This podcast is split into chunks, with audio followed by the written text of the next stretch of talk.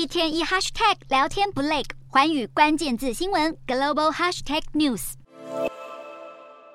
对许多民众来说，假日西家带眷出游，却遇上严重塞车，就像一场令人头痛的噩梦。然而，这样的情况在南韩首尔通往京畿道阳平郡凉水里，几乎每个周末都在发生。虽然阳平郡凉水里山清水秀，风景优美，因而成为不少首尔民众假日旅游的首选。但是从首尔开车过去，只有国道六号一条高速公路可以走，导致塞车成为了人们头痛已久的问题。由于南韩当局在今年五月突然变更路线方案，且公路终点附近还有第一夫人金建熙一家的土地，让在野党和不少民众怀疑这是为了给金建熙家族牟利。对阳平地区居民来说，好不容易盼到了公路工程计划的推进，却又沦为一场政治斗争。对此，南韩国土交通部长元喜龙日前宣布全面停止这个项目。他还誓言，如果最终调查发现他事先知道金建熙一家的土地在变更路线附近，他将会辞去部长职务以示负责。只是改善道路交通的工程在一夕之间化为乌有，也让当地居民感到愤愤不平。而这位第一夫人也不是首次引发争议。